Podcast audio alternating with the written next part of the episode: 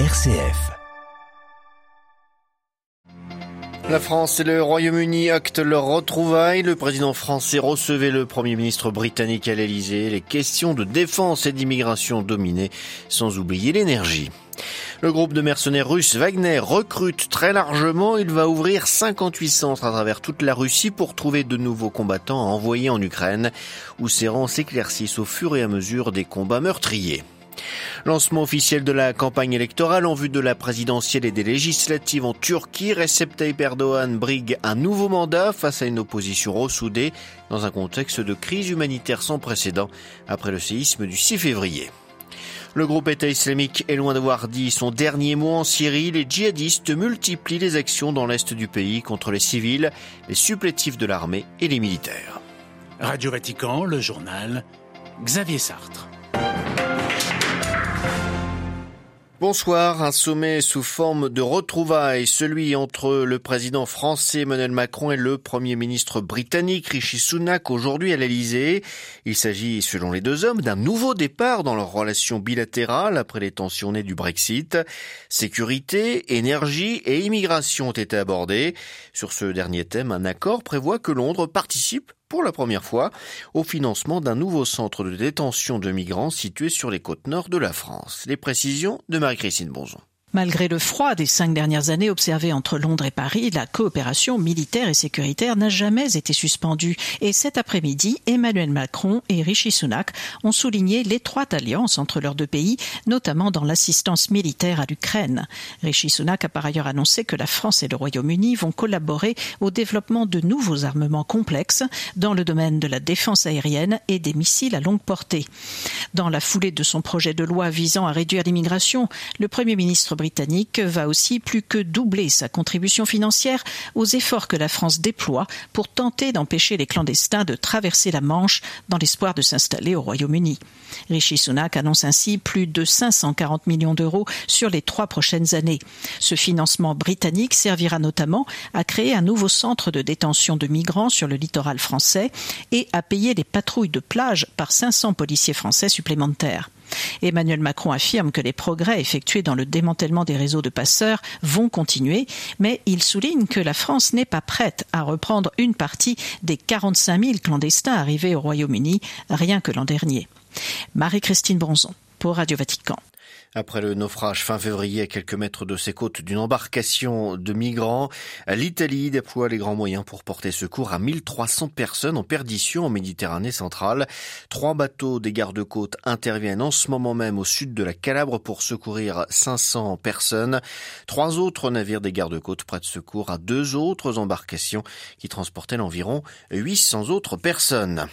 Les bourses du monde entier inquiètent d'un possible nouveau crack en cause une banque américaine la SVB Financial Group. Le Nasdaq avait suspendu sa cotation ce matin à l'ouverture de la bourse. Les autorités américaines ont même annoncé il y a quelques minutes sa fermeture. Conséquence, les actions de nombreuses banques à travers le monde ont été à la baisse aujourd'hui. Reflet de l'inquiétude ambiante, même la secrétaire américaine au Trésor, Janet Allen, Janet Yellen, pardon, a assuré suivre de très près la situation du secteur bancaire. Le groupe paramilitaire Wagner s'apprête à ouvrir 58 centres de recrutement dans 42 villes de Russie. C'est son patron Evgeny Prigogine qui l'a annoncé cet après-midi. Un développement qui alimente les spéculations sur les pertes russes et les rivalités entre cette milice et l'armée régulière. À Moscou, Jean-Didier. S'agit-il de pallier les pertes humaines importantes dues à l'intensité des combats pour la prise de la ville de Bakhmut On peut le croire. Ces dernières semaines, Evgeny Prigogine s'était plaint de ne plus pouvoir recruter des prisonniers en échange de remise de peine. C'est sans doute pour cette raison qu'il a décidé de s'adresser à un public qui fait la part belle à la testostérone. La plupart de ces 58 centres de recrutement, dont 8 pour la seule ville de Moscou, ont été ouverts dans des salles de sport et des clubs d'arts martiaux. Preuve que l'oligarque proche de Vladimir Poutine cherche à étoffer ses effectifs. Certains y voient un nouvel l'épisode de la rivalité qui l'oppose aux cadres et dirigeants de l'armée régulière, mais rien n'est moins sûr. L'objectif de l'état-major, comme celui de Wagner, est de remporter des batailles sur le terrain, et si les pertes sont aussi importantes que le suggèrent les chiffres fournis par les Ukrainiens et les Occidentaux, le pouvoir russe aurait ainsi trouvé le moyen d'enrôler des hommes supplémentaires, sans pour autant annoncer une nouvelle mobilisation partielle, voire la mobilisation générale, avec l'impact négatif que cela pourrait susciter au sein de la population. Jean-Didier Revoin, Moscou pour Radio Vatican.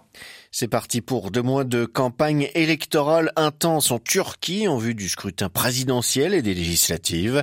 Le président Recep Tayyip Erdogan a officialisé la date du 14 mai alors que le pays gère une situation humanitaire sans précédent depuis le double séisme du 6 février. À Istanbul, Céline Pierre-Magnani. Les Turcs retenaient leur souffle depuis plusieurs semaines, alors que les autorités avaient annoncé tardivement la date arrêtée pour les élections. La catastrophe du 6 février dernier aurait bien pu convaincre le gouvernement de reporter le scrutin, mais il n'en sera rien. Elle permet d'éviter une polémique autour d'un potentiel troisième mandat de Recep Tayyip Erdogan, interdit par la Constitution, sauf en cas d'élection anticipée. Mais le pays est encore sous le choc de la catastrophe sismique qui a fait plus de 45 000 morts dans le pays. Les autorités turques ont essuyé de très lourdes critiques sur les lacunes de gestion. Plus d'un million d'électeurs sont logés sous tente et plus de 3 millions de personnes ont fui les zones sinistrées. La dimension technique sera un enjeu majeur du scrutin et l'opposition à Erdogan n'a par ailleurs jamais été aussi unis. La principale coalition d'opposition a annoncé que Kemal Kılıçdaroğlu, le leader du Parti républicain du peuple, serait candidat. C'est dans une Turquie endeuillée que va se jouer l'avenir du pays. Le président Recep Tayyip Erdogan a d'ailleurs annoncé qu'il interdisait les musiques de campagne. Elle sera donc également silencieuse. Istanbul, Céline Pierre Magnani, Radio Vatican. Le calme ne revient pas en Cisjordanie. Ce matin, un Palestinien soupçonné de vouloir mener une attaque au couteau et aux explosifs a été abattu par un colon israélien alors qu'il arrivait dans la zone de la colonie de Dorotilit. L'armée a annoncé par ailleurs avoir arrêté deux membres de la famille du Palestinien qui, avait, a perpétré hier soir un attentat à l'arme à feu à Tel Aviv et blessé trois hommes. Sa maison doit être détruite, a ordonné le ministre israélien de la Défense. Diplomatiques entre l'Arabie saoudite et l'Iran. Elles étaient rompues depuis 2016. Annonce faite depuis la Chine par des représentants des deux pays. À la mesure qui sera effective d'ici deux mois a été saluée notamment par l'Irak qui avait mené une médiation inédite entre les deux rivaux et par les États-Unis qui doutent cependant que l'Iran remplisse ses obligations. La Syrie n'en a pas fini avec le groupe État islamique. Aujourd'hui, un auxiliaire de l'armée syrienne a été tué et un civil blessé sur la route Damas-Deir qui traverse le désert central de Syrie. Ils ont été pris dans une attaque de l'EI contre des ramasseurs de truffes. Les djihadistes ont multiplié leurs attaques dans cette zone désertique ces dernières semaines. Les détails à Beyrouth de Paul Khalife. Cette attaque intervient au lendemain de la disparition de douze membres d'une patrouille de miliciens supplétifs de l'armée syrienne issus de la puissante tribu sunnite des Boussaraya. L'Observatoire syrien des droits de l'homme affirme que les miliciens ont été enlevés à l'ouest de la ville de Deir Zor par le groupe État islamique et conduits vers une destination inconnue dans le désert. Cette patrouille faisait partie d'un contingent militaire de milliers d'hommes envoyés en début de semaine dans les régions désertiques du centre de la Syrie pour traquer les djihadistes. L'opération a été déclenchée après la multiplication ces trois derniers mois des attaques du groupe État islamique contre des positions militaires, des axes routiers ou des civils qui ramassent des truffes. En février, les djihadistes ont tué près de 110 personnes, dont 80 civils.